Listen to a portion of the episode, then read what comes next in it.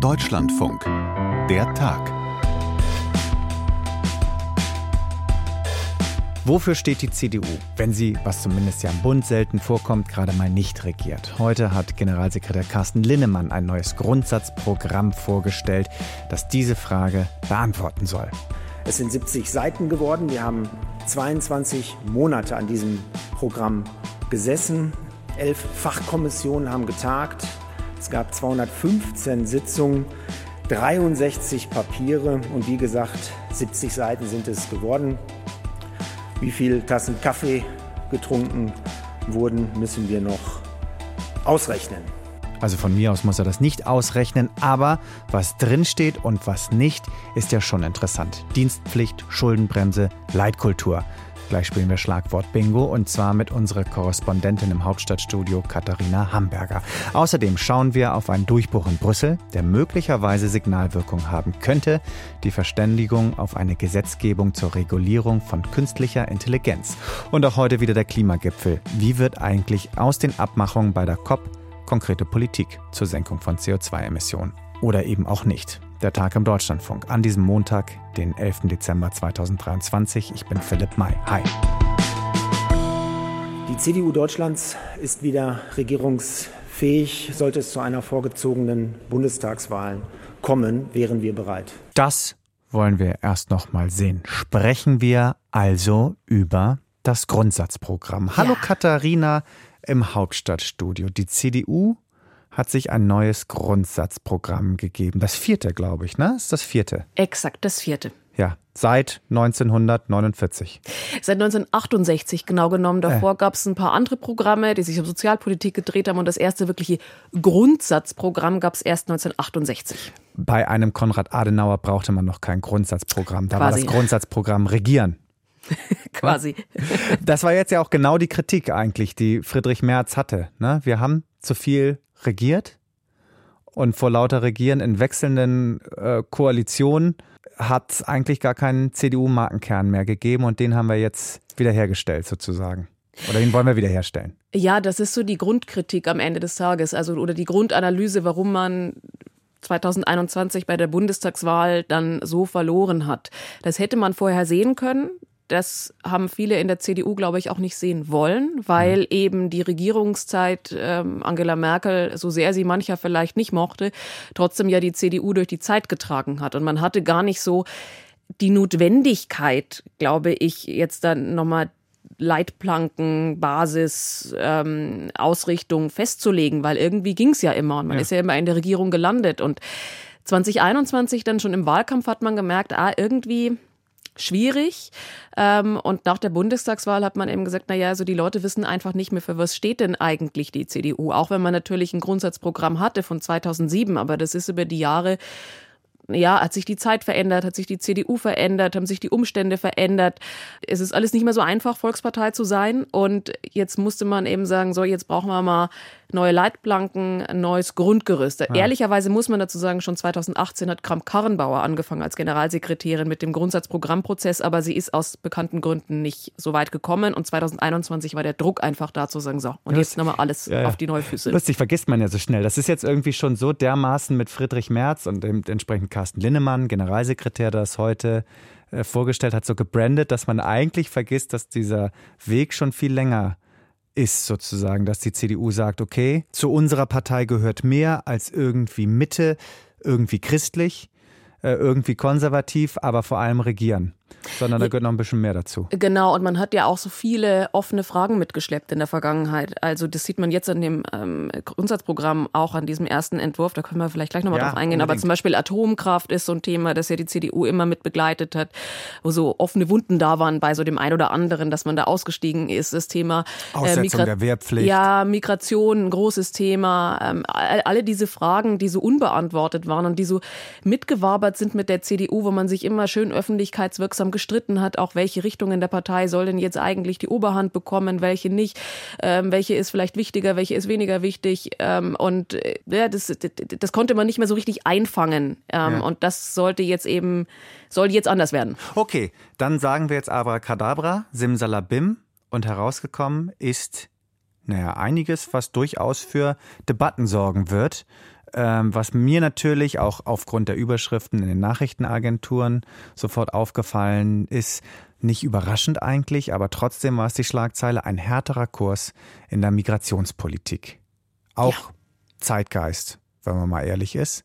Was ist da jetzt das neue Grundsätzliche der CDU, dass man sagt, so, das ist aber eine ganz schöne Kehrtwende? Also ich würde es jetzt nicht als Kehrtwende bezeichnen, denn es ist was, was sich schon angedeutet hat, aber es ist ein deutlich härterer Kurs, der stark geprägt ist von diesem Ziel Abschottung und ähm, starke Kontrolle. Also weg von wir schaffen das im Prinzip. Exakt so ein bisschen. Also nicht doch, wir schaffen das, aber wir schaffen es halt anders als bisher. Ja. So, ähm, es ist keine Abkehr vom individuellen Recht auf Asyl, so wie das mancher in der CDU wie Thorsten Frey schon gefordert haben. Also dazu bekennt man sich explizit zum Artikel 16a ähm, mhm. im Grundgesetz.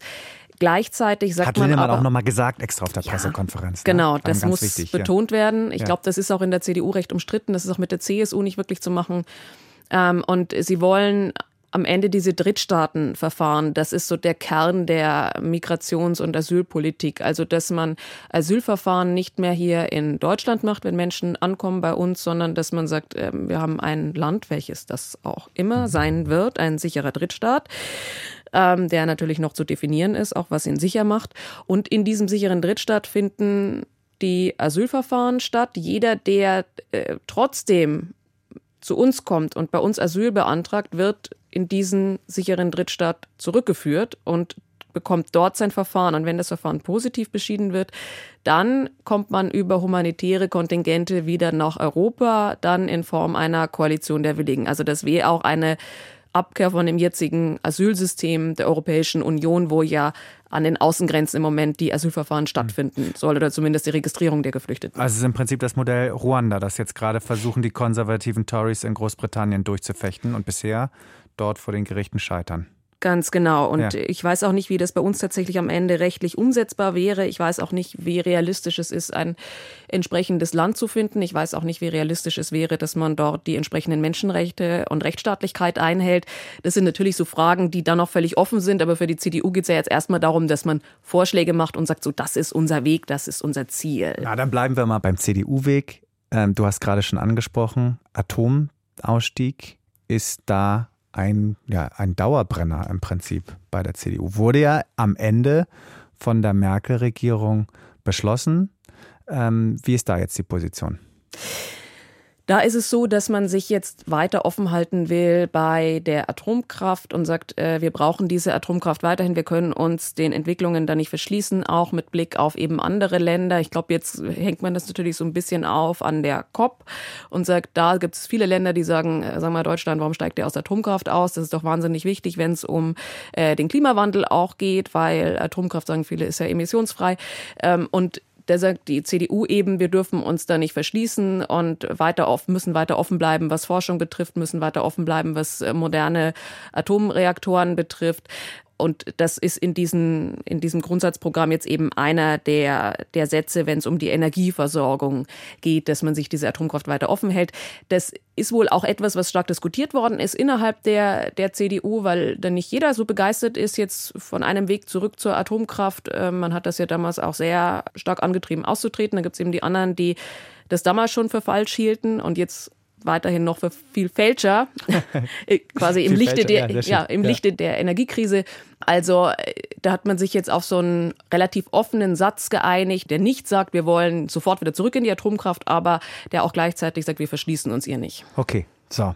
Und ein Wort habe ich ja schon ins Spiel gebracht, das ist die Abschaffung der Wehrpflicht. Okay, ich weiß, ist kein Wort, es sind jetzt mehrere Wörter, aber ein Thema habe ich auf die Agenda gebracht, die Abschaffung der Wehrpflicht.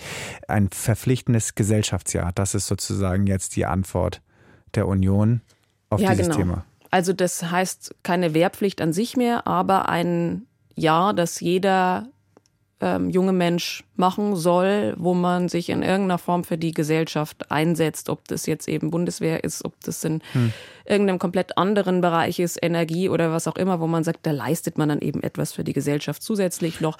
Das ist gar nicht so unumstritten in der CDU auch. Das ist so ein Lieblingsprojekt von Carsten Linnemann, auch des Bundespräsidenten, ja, muss man übrigens sagen, sagen. Wollte ich gerade genau. sagen, also findet auch in der SPD viele Leute, finden da auch viele Leute gut. Ich glaube, das ist parteiübergreifend so ein, so ein Thema, was die einen gut finden, was die anderen schlecht finden. Und in der CDU hat man sich auf eine Parteitag eben geeinigt darauf, dass man dieses Gesellschaftsjahr möchte. Und das steht jetzt in diesem Grundsatzprogramm auch mit drin. Ist vielleicht so ein bisschen jetzt auch der Kompromiss zur Wehrpflicht, denn dass man diese Aussetzung der Wehrpflicht wieder zurücknimmt, das erscheint auch innerhalb der Bundeswehr im Moment zumindest relativ unrealistisch. Ähm, da müsste man wieder komplett neue Strukturen aufbauen. Das weiß auch die CDU, auch wenn der ein oder andere dieser Wehrpflicht noch hinterherhängt. Aber das Gesellschaftsjahr ist natürlich dann so ein Kompromiss, den man vielleicht machen kann. So, jetzt zu einer Sache möchte ich noch kommen. Haushaltspolitik. Lass mich raten, das Wort Schuldenbremse kommt vor im Grundsatzprogramm? Ja, natürlich. Also man steht natürlich zu dieser Schuldenbremse. Ja. Was nicht, würde ich sagen, komplett ausgeschlossen ist, ist, dass diese Schuldenbremse irgendwann vielleicht mal reformiert ja. wird, aber dass sie grundsätzlich ein, ein Kern der CDU ist. Darf ich übrigens noch ein Wort einwerfen? Na sicher. Was mir sofort eingefallen ist, nämlich die Leitkultur. Ah, ja. Hat tief in der Motten, Mottenkiste ja. gewühlt und hat die Leitkultur wieder herausgezogen und ich bin aber ganz überrascht, dass das doch relativ weich dann ausformuliert worden ist oder ausbuchstabiert worden Der ist. Der Islam gehört zu Deutschland, ein CDU-Bundespräsident. Ja, das steht nicht bei der Leitkultur ja. mit drin. Ja. Der, außerdem steht es gar nicht drin, sondern Muslime, die sich an unsere Werte halten, die gehören auch zu Deutschland. So ja. ähm, steht es drin. Sehr eingängiger Satz. Aber dass die Leitkultur sehr viel über diese schwere Debatte aus, ja. Quasi sagt, dass es Verständnis geben muss für Tradition und Bräuche in Deutschland, dass es gewisse Dinge gibt, die dazugehören, wie ähm, das Vereinsleben oder das Ehrenamt, aber eben auch das Existenzrecht für Israel, dass das Dinge sind, die quasi die deutsche Kultur hier, die Vielfältigkeit der deutschen Kultur hier ausmachen und ähm, dass jeder, der nach Deutschland kommt und der Bürger dieses Landes werden möchte, das auch irgendwie akzeptieren muss, was unsere Grundwerte sind, so formuliert es die CDU jetzt. Also das ist nicht mehr dieses, bei uns wird Deutsch gesprochen. Okay, naja. Okay, was würdest du sagen? Ist dieses Grundsatzprogramm im Prinzip ein Sinnbild der leicht nach rechts gerückten März-CDU, weg von Merkel? Ich bin mir tatsächlich noch nicht ganz so sicher, muss ich ehrlicherweise sagen. Ich habe diese 70 Seiten hier vor mir liegen, ja. habe sie noch gar nicht so en Detail alles lesen können. Ich habe jetzt mal die wichtigsten Punkte Shame rausgegriffen. You, ja. ja. ähm, und finde, dass eben Teile drin sind, die schon sehr stark eben denjenigen entgegenkommen, die immer gesagt haben, die CDU ist nicht konservativ genug gewesen in den letzten Jahren. Also das betrifft eben zum Beispiel dieses Thema Migration, das betrifft das Thema Atomkraft. Das alles steckt ja damit drin, so diese Wunden der Vergangenheit. Gleichzeitig sind wieder Dinge drin, wo ich finde, der wendet sich die CDU dann doch irgendwie der Zukunft zu oder lässt gewisse Dinge hinter sich, wie zum Beispiel beim Thema Familie. Da ist die Ehe nicht mehr definiert definiert als die Gemeinschaft aus Mann und Frau, sondern das steht hier drin als eine Gemeinschaft von zwei Menschen. Die Familie ja. ist eine Gemeinschaft von Menschen, die in irgendeiner Form lange verbunden sind oder verwandt sind. Also das sind Dinge, die man, glaube ich, bei der CDU früher so nicht gelesen hätte. Ähm, also da ist so von allem so ein bisschen was drin und zeigt vielleicht aber auch dieses Ringen der Partei mit sich selbst. Wie weit geht man nach vorne? Wie progressiv ist man? Aber wie viel hält man eben auch noch an der Vergangenheit fest? Und wie konservativ ist man noch? Und wie sehr bewegt man sich innerhalb dieses Konservatismus? Also das alles ist damit drin. Und die CDU hat ja eben auch die Schwierigkeit, dass sie ihre verschiedenen Strömungen da mit einbinden muss in diesem Grundsatzprogramm. Ähm, das ist in der Vergangenheit nicht einfach gefallen. Das wird auch nicht einfacher werden. Da ist im Sozialbereich auch zum Beispiel Sachen wie Rente drin, wo man dann mal gucken muss, auch wie das dann in der Ausbuchstabierung am Ende des Tages aussieht, wenn es dann wirklich in ein Regierungsprogramm geht, wer sich da durchsetzt, wie stark der Sozialflügel da seinen Einfluss geltend macht. Also ich glaube, es ist nicht eine, eine CDU, die komplett konservativ wird und, und, und sich nach rechts wendet, sondern eine CDU, die noch ein Stück mit sich ringt, aber die schon auch diesem Konservativen wieder mehr Raum gibt. Mhm. Ist das geeignet? Der AfD das Wasser abzugraben?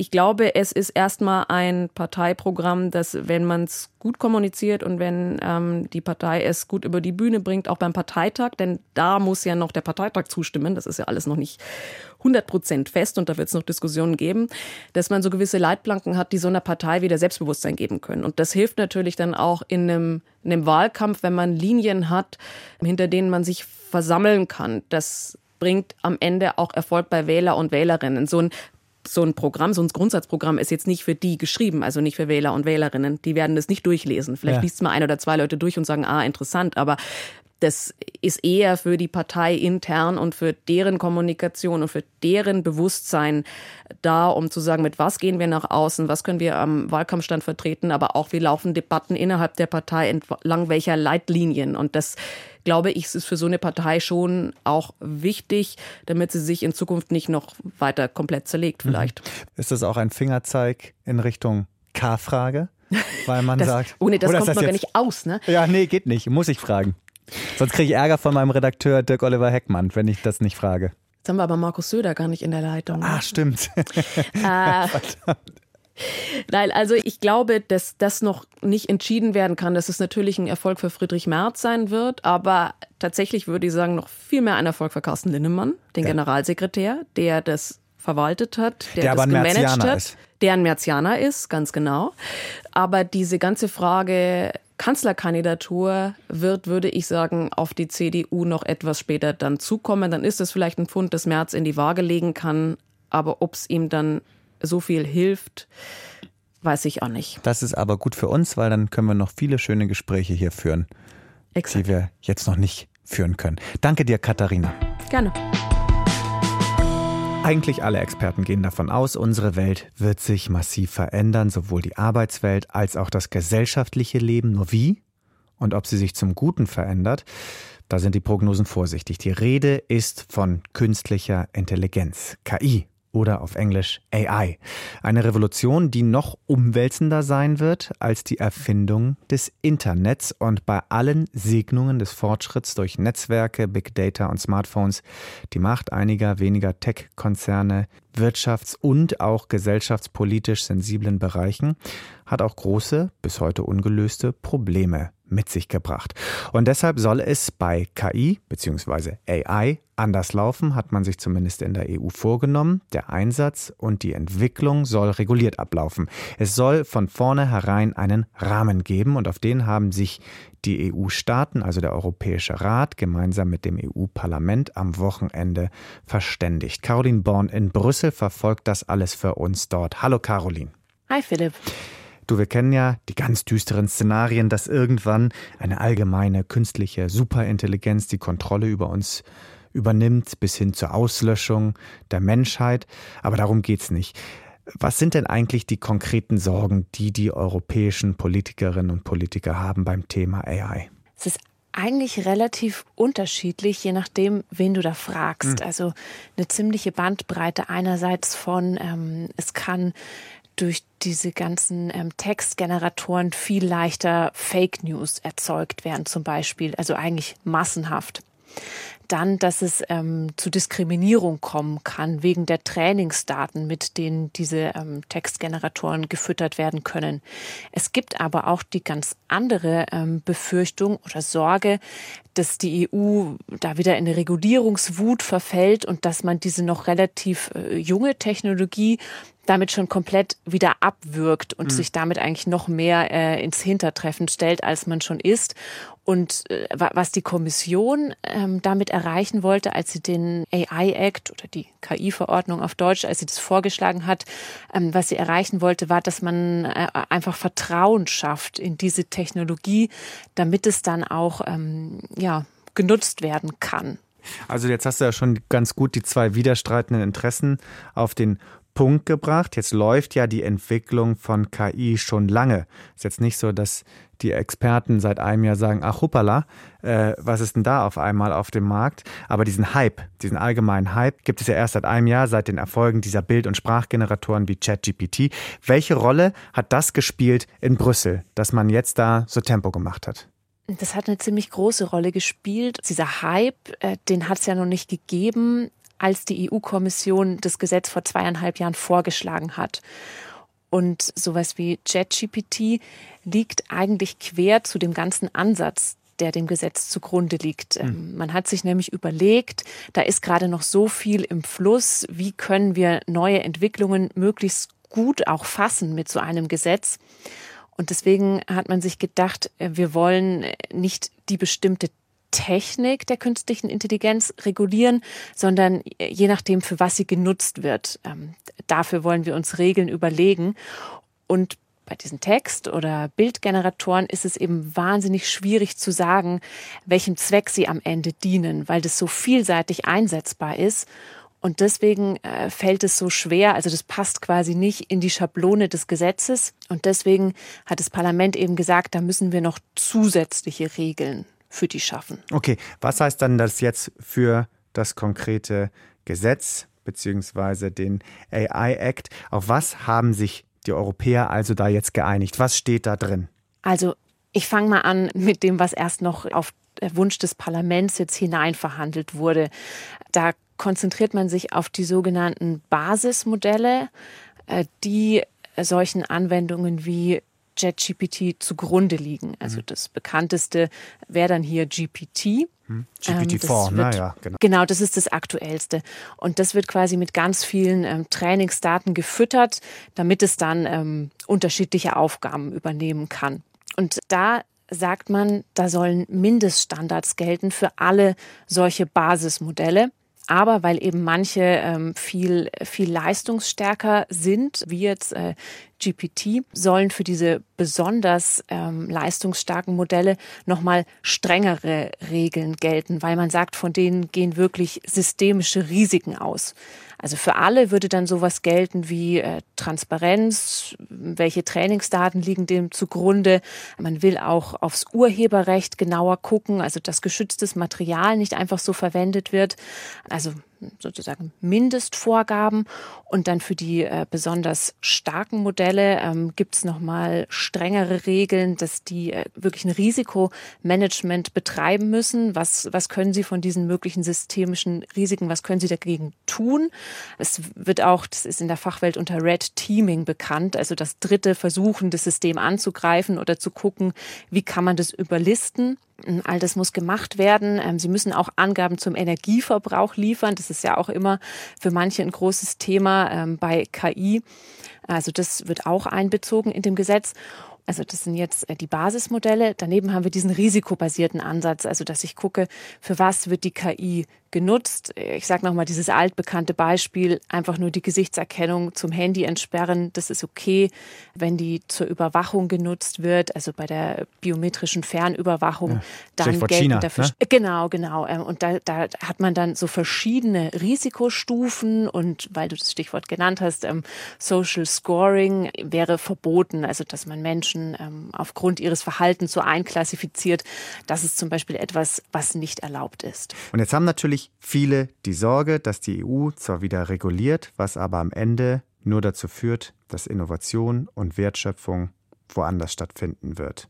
Woran machen die Kritiker das jetzt fest?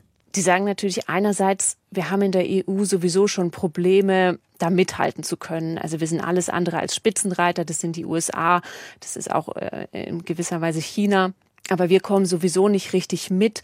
Uns fehlt äh, auch oft das Geld ähm, dafür. Und jetzt äh, binden wir uns quasi noch einen Klotz ans Bein mit diesem Regelwerk. Das wäre der völlig falsche Weg. Und zu diesen maßgeblichen Kritikern gehörte auch die Bundesregierung bzw. der Wirtschaftsminister Robert Habeck, der auch weniger Regulierung wollte, richtig? Genau, die Bundesregierung ähm, wollte das Ganze auch ein bisschen abschwächen. Also da hat man sich das immer so erklärt, dass es, ähm, wir haben ja die Spitzenreiter aus den USA, also JetGPT habe ich schon erwähnt von OpenAI, aber auch von den großen US-amerikanischen Konzernen, BART von Google zum Beispiel. Und es gibt aber auch die deutsche Hoffnung Aleph Alpha aus Heidelberg oder Mistral aus Frankreich. Und deswegen hat sich, sagt man, die Bundesregierung so gegen die ähm, Vorgaben für Basismodelle gewehrt. Ähm, Volker Wissing, der Digitalminister, war vor kurzem noch mal in Brüssel und hat noch mal gesagt, naja, wenn wir hier jetzt Regeln machen, dann haben die gar keine Chance mehr, wirklich aufzuschließen.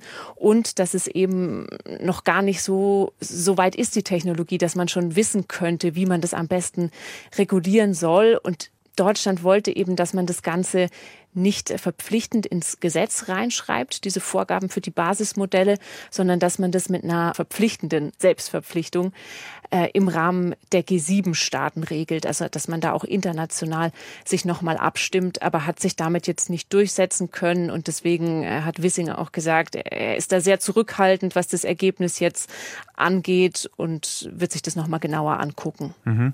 Ist das stichhaltig, diese Sorge, dass jetzt beispielsweise ein Unternehmen wie Aleph Alpha, deutsches Unternehmen, sagt, okay, damit sind wir im Prinzip jetzt chancenlos oder wir gehen vielleicht wieder in die USA oder ist das übertrieben? Also so wie es Experten erklärt haben, ist es so, dass diese Pflichten, die jetzt auf die Basismodelle zukommen würden, um die zu erfüllen, ist eigentlich gar nicht so viel notwendig. Und um aber solche Basismodelle zu entwickeln, braucht es ziemlich viel Geld. Und wenn man das in Beziehung zueinander setzt, diese Compliance-Kosten und die Entwicklungskosten, würde man sagen, das sind eigentlich Peanuts. Mhm. Und dass es das eigentlich nicht sein kann, was an der Entwicklung abhält, muss man auch noch dazu sagen, dass ähm, jetzt die, die, für diese besonders leistungsstarken Modelle, da wäre sowas wie Aleph Alpha, sagt man, sowieso noch gar nicht betroffen. Also dass es daran nicht liegen kann, an diesen Regeln, sondern, ähm, so habe ich es von einem Experten gehört, dass es eher im Sinne der Entwickler ist, eigentlich diese Mindeststandards einzuhalten, weil das sowieso eben Dinge sind, äh, so will man, dass eine KI funktioniert, also dass es eigentlich da ums korrekte Funktionieren geht. Natürlich die Kritiker sagen, nein, alles viel zu bürokratisch ähm, und das hält uns eigentlich nur auf. So, und jetzt müssen wir natürlich festhalten, das Ganze ist noch eine Grundsatzverständigung zwischen den EU-Staaten und dem Parlament über ein Gesetz. Wann wird das dann kommen? Also jetzt müssen erstmal die ganzen Texte ausgearbeitet werden, weil das ja jetzt ähm, in diesen sehr, sehr langen Sitzung. Ich glaube, das ist Rekordzeit, äh, so lang wie man da verhandelt hat. Da ging es wirklich nur um die, die politischen Streitfragen. Jetzt müssen die Gesetzestexte formuliert werden. Danach muss es nochmal durchs Parlament, ähm, durch den Rat äh, da formal zugestimmt werden. Und dann gibt es ja wirklich äh, immer diese ähm, Umsetzungsfristen. Das ist meistens so roundabout zwei Jahre. Ähm, in dem Fall greifen aber manche Sachen schon nach sechs Monaten. Also es dauert noch seine Zeit und dann wird das Ganze so nach und nach in Kraft treten. Caro, danke dir. Gerne. Je n'entends pas d'objection. L'accord de Paris pour le climat est accepté. Paris, Dezember 2015. Ein großer Moment der Weltgeschichte. Tränen bei der damaligen Bundesumweltministerin Barbara Hendricks von der SPD. Die Welt schien für einen Moment gerettet, weil man sich darauf geeinigt hat, den Temperaturanstieg auf 1,5 Grad zu begrenzen bei der Weltklimakonferenz. Tja, wie wir wissen, acht Jahre später, da scheint es fast sicher, dass trotz der Verpflichtung aller Staaten die 1,5 Grad Erderwärmung gerissen werden. Also, was lernen wir daraus? Beschlüsse auf der Weltklimakonferenz, auf der COP, sind noch keine konkrete Politik zur Minderung von CO2-Emissionen. Und damit sind wir auch heute wieder in Dubai bei der COP 28 und bei Georg Ehring. Hallo Georg. Hallo Philipp. Also, wenn sich die Weltgemeinschaft darauf einigt, die erneuerbaren Energien massiv auszubauen, was steht im Raum? Eine Verdreifachung bis 2030. Ist das schon mehr als eine Absichtserklärung? Das ist erstmal eine Absichtserklärung, allerdings eine Absichtserklärung, die sicherlich Folgen haben wird. Es ist kein Gesetz, es ist in keinem Bundesgesetzblatt, in keinem Gesetz der Welt steht dann drin, wir werden die Erneuerbaren bis 2030 verdreifachen. Aber die Länder, die dem zustimmen, haben erstmal sich das vorgenommen und da steckt dann schon eine Absicht dahinter, denn daran werden sie ja am Ende gemessen. Es gibt einige Wege, auf denen das dann Wirklichkeit wird. Der erste, das ist sozusagen der offizielle Weg. Die Staaten ändern ihre nationalen Pläne, die nationalen Selbstverpflichtungen für den Klimaschutz und erhöhen ihre Ziele und äh, nehmen sich dann vor, dass in ihrem Land mehr erneuerbare Energien, also mehr Windräder gebaut werden, mehr Solaranlagen aufgestellt werden und so weiter und äh, setzen das dann mit ihren nationalen Mitteln in die Praxis um. Mhm. Das ist sozusagen der erste Weg. Der zweite Weg ist der, dass äh, Investorinnen und Investoren aus aller Welt hier zuhören. Wir haben ja schon darüber gesprochen, dass diese Konferenz die größte ist, die es je gegeben hat. Über 100.000 Menschen sind angemeldet. Da sind viele Lobbyistinnen und Lobbyisten dabei, viele Finanzexperten dabei, äh, die Investitionen beeinflussen und die stellen dann fest, aha, der Trend geht in Richtung mehr erneuerbare Energien und die Staatengemeinschaft hat sich soeben geeinigt, äh, da mehr Wumms dahinter zu tun. Und es könnte eine gute Idee sein, da jetzt auch selber zu investieren, denn das ist die Richtung, in die die Weltenergieversorgung geht. Mhm. Und das sorgt dann dafür, dass Investitionen in diese Richtung gelenkt werden. Es steht ja auch hier zur Debatte die äh, fossilen Energien auslaufen zu lassen. Da ist das Tempo und die genaue Formulierung weniger klar, aber auch darüber wird gesprochen. Und das ist ein Signal an Investoren, ihre, ihr Geld dahin zu stecken, wo es künftig am meisten Geld zu verdienen gibt. Und in den Bereichen, die die Weltgemeinschaft einstimmig auslaufen lassen will, da steckt man sein Geld möglicherweise besser nicht mehr rein. Mhm. Das heißt, es, es gibt diverse Wege, direkte und indirekte, durch die dann auf diesen Worten Taten folgen.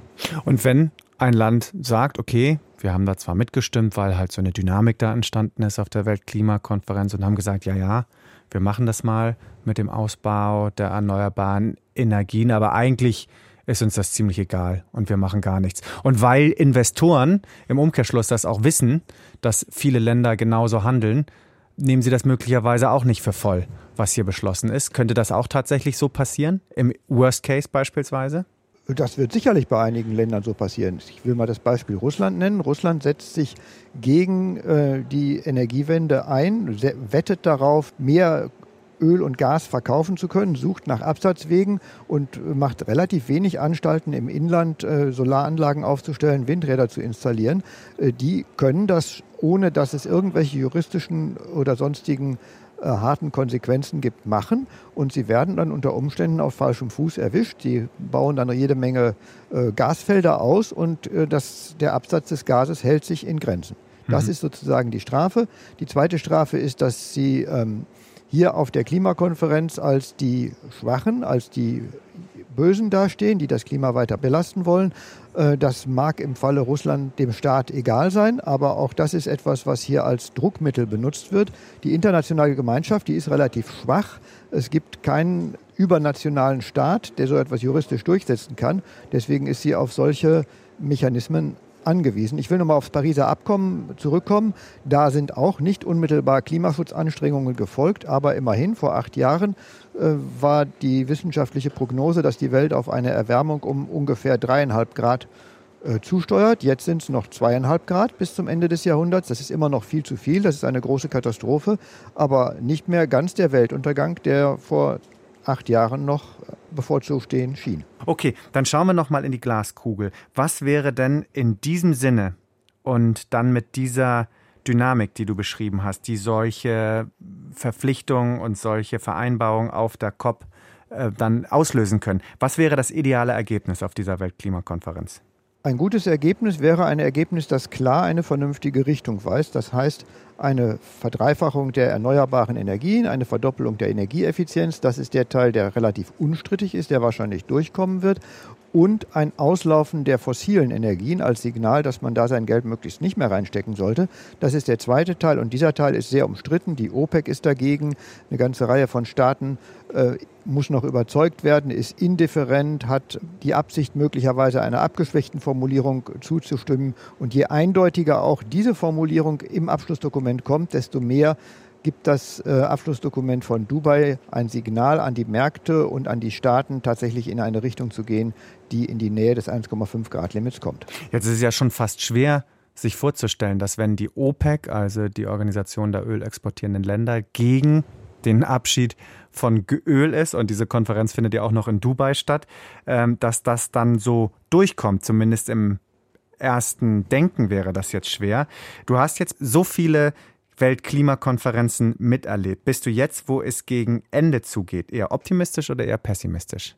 Ich bin eher optimistisch. Es ist eine ziemliche Dynamik drin. Ich glaube nicht, dass es gar keine Formulierung gibt zum Auslaufen der fossilen Energien.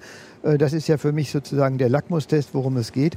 Die OPEC ist dagegen, aber die OPEC ist gespalten. Es gibt Staaten wie Saudi-Arabien, die sich heftig widersetzen. Und wenn sie aber keine Verbündeten haben, dann wollen sie möglicherweise nicht als die bösen Buben ganz am Ende alleine dastehen. Es gibt eine Reihe von OPEC-Staaten, die äh, den harten Gegenkurs nicht mitmachen wollen. Und von daher kann es gut sein, dass man am Ende sich auf eine Formulierung einigt, die das Auslaufen der Erneuerbaren in irgendeiner Form auch vorsieht. Sehr spannend. Georg, danke dir bis hierhin. Morgen hören wir dich oder Ann-Kathrin wieder und dann schauen wir mal, wie lange es noch geht. Eigentlich sollte ja morgen Schluss sein, aber das ist wieder nur ein eigentlich, oder? Ich glaube auch, dass das ein eigentlich ist. Auf jeder Klimakonferenz ist es der Running Gag. Diesmal machen wir pünktlich Schluss und das läuft jetzt auch wieder so. Kann natürlich sein, dass es irgendwann mal klappt. Okay, aber auf jeden Fall bis morgen und schöne Grüße nach Dubai. Danke. Tschüss. Tschüss. Tja, und wie es manchmal so ist, Georg hat mir schon direkt vor dem Gespräch gesagt, dass sich seine Kollegen gerade über eine neue Beschlussfassung beugen. Und kurz danach kam dann auch schon die Eilmeldung, dass im neuen COP28 Beschlussentwurf jetzt nichts mehr steht vom Aus für die fossilen Energien, sondern nur noch von Zurückfahren wird jetzt gesprochen. So ist das. Die einen sagen immerhin, die anderen sagen, das reicht nicht. Der Tag at deutschlandfunk.de ist unsere E-Mail-Adresse, an die Sie sich vertrauensvoll, meinetwegen auch unvertrauensvoll wenden können, wenn Sie Fragen haben oder Anregungen etc. Dirk Oliver Heckmann war der Mann hinter dieser Folge als Redakteur und ich bin Philipp May. Danke fürs Zuhören und bis bald. Tschüss.